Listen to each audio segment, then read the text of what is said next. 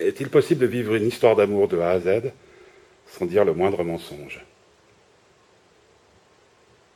Pour moi, c'est totalement impossible.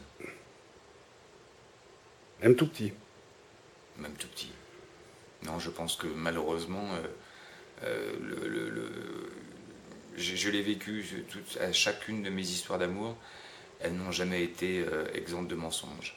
Et je pense que je ne sais pas comment s'en est partir, je ne sais pas même si ça peut exister.